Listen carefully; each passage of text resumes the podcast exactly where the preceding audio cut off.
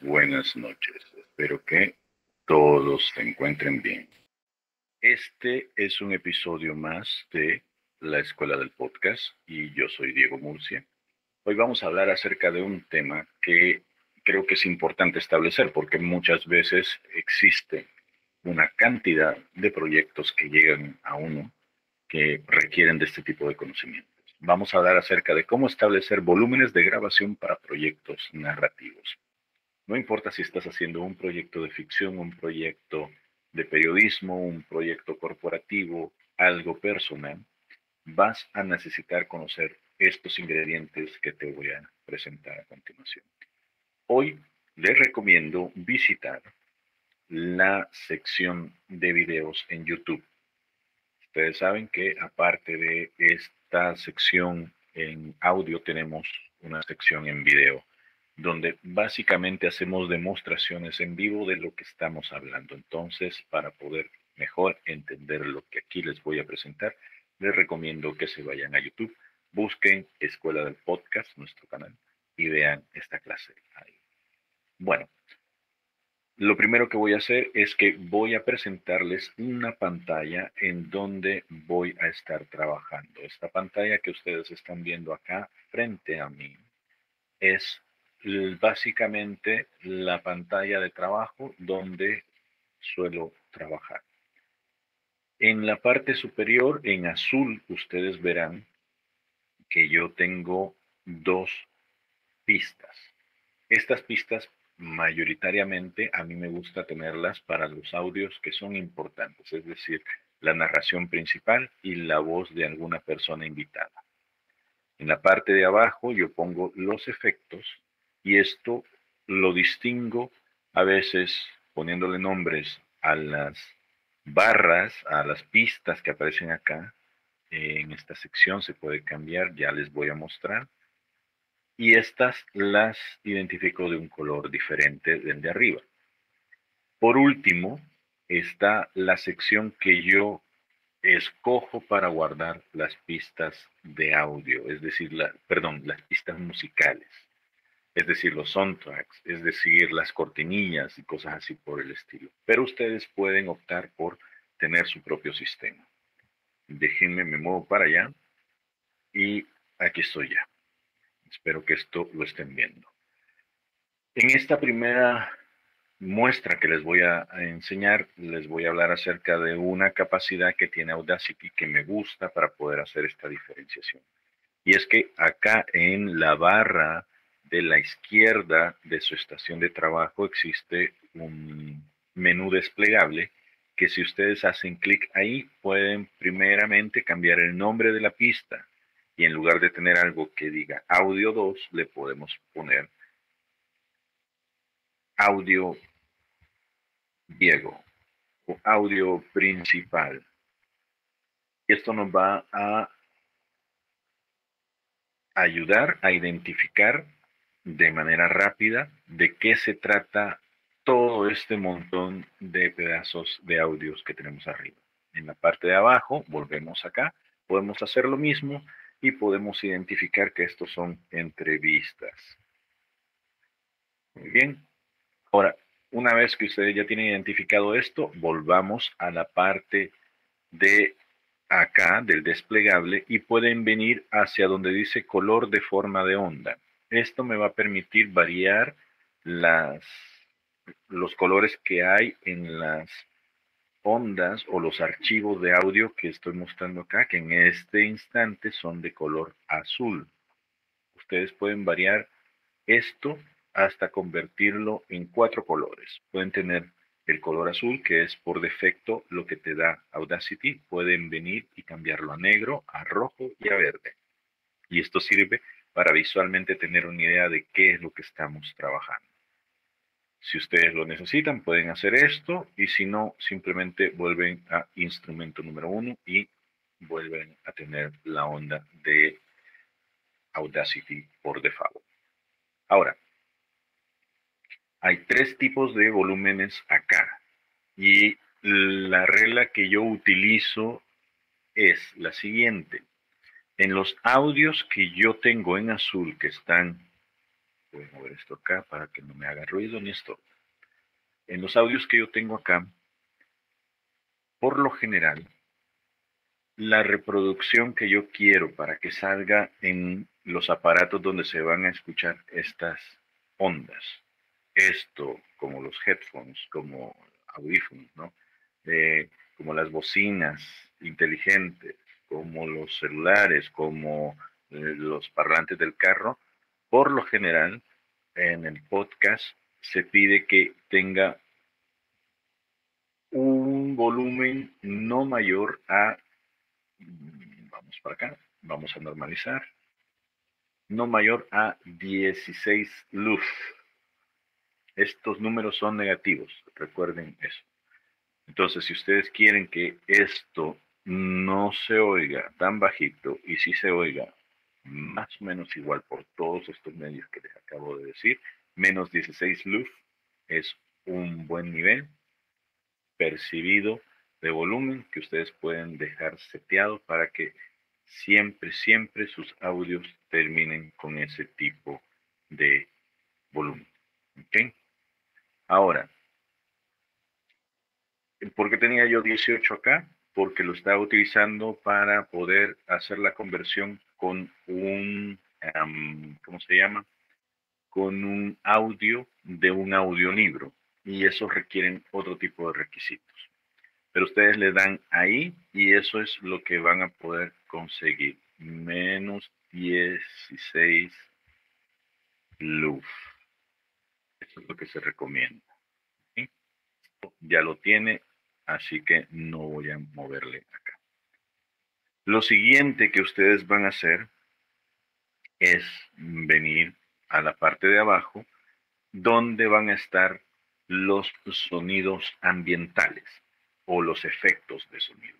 Esto significa que ustedes van a estar coloreando de alguna forma las narraciones que hay arriba yo utilizo dos cosas para poder moverle a esto. Lo primero es, obviamente, el volumen que hay en la pista, que ustedes pueden ver em, que hay una diferencia acá en la onda. Y esto lo he logrado porque he utilizado este pequeño lazo que me permite establecer un punto y luego movilizar ese punto y aquí yo lo puedo bajar.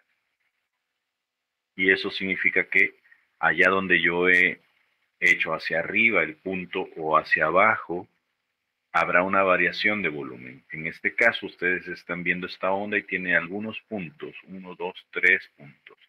Y en unos va a ir hacia abajo y en otros va a ir hacia arriba. ¿Sí? Ahora, también habrá en algún momento en donde yo he hecho lo siguiente.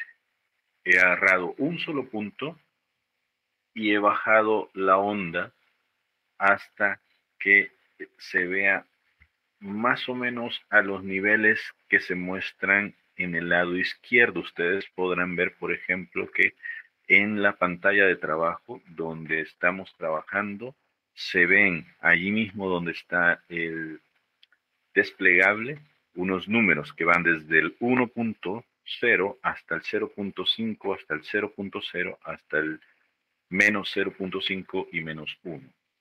Esos me sirven a mí de referencia para poder establecer parámetros de cuánto quiero yo que el volumen de esta pista esté eh, seteado, esté nivelado. En mi caso, a mí me gusta bajar y jugar con esto de menos 5 y 5, porque considero que ahí es donde hay una buena movilidad del sonido y puedo yo dejar de preocuparme porque este sonido va a opacar a mi sonido principal. Entonces, si ustedes necesitan hacer con lo mismo, hacer lo mismo con estos eh, sonidos y estos no están tan grandes, tan avanzados como los sonidos principales, pues vénganse y pueden jugar acá en ese parámetro de mm, mm, menos 5.0, perdón, menos 0.5 y 5, bueno, ustedes me entienden, 0.5 y menos 0.5, ustedes pueden ir modulando para que esto se vaya bajando de volumen. Hay otra forma de hacer esto también, que es que ustedes pueden dejar el sonido tal y como está acá y pueden venir hacia estas ganancias que hay acá, que están identificadas como L y R. Esto significa que cuando ustedes mueven las flechitas, bueno, estas barras, no son flechas, hacia el lado izquierdo o hacia el lado derecho, ustedes están haciendo una especie de ganancia, es decir, le están subiendo o bajando el volumen a estos archivos. En general, todos, todos los que están en esa sección van a tener menos volumen.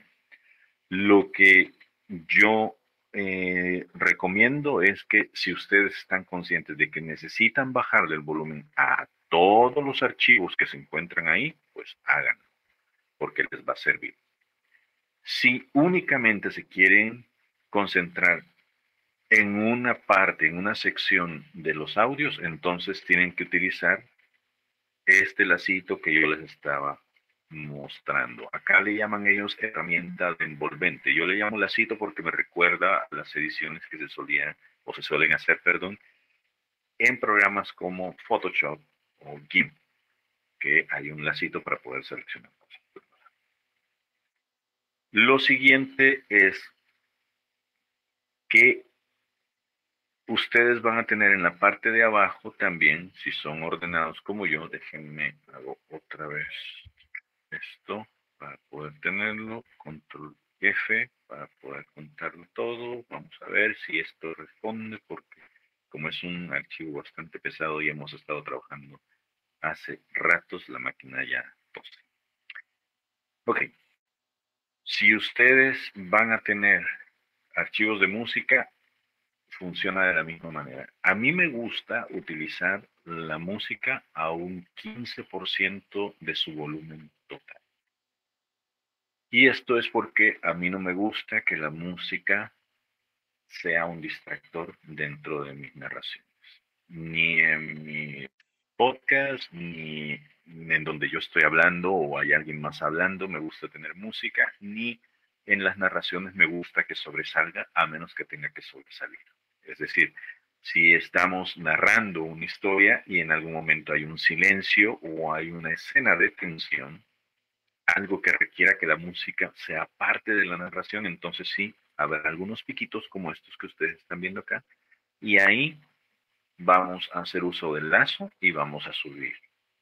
De lo contrario, yo me bajo hasta el 15% del volumen total de esta, y si por alguna razón siento que el volumen no está bien, que no se compara al resto, podemos hacer la selección de ese archivo, podemos ir a efectos y nos podemos ir a volumen y compresión y buscar la selección de amplificar. Esto te va a permitir poder subirle el volumen un poquitín más sin llegar a un exceso de tu audio.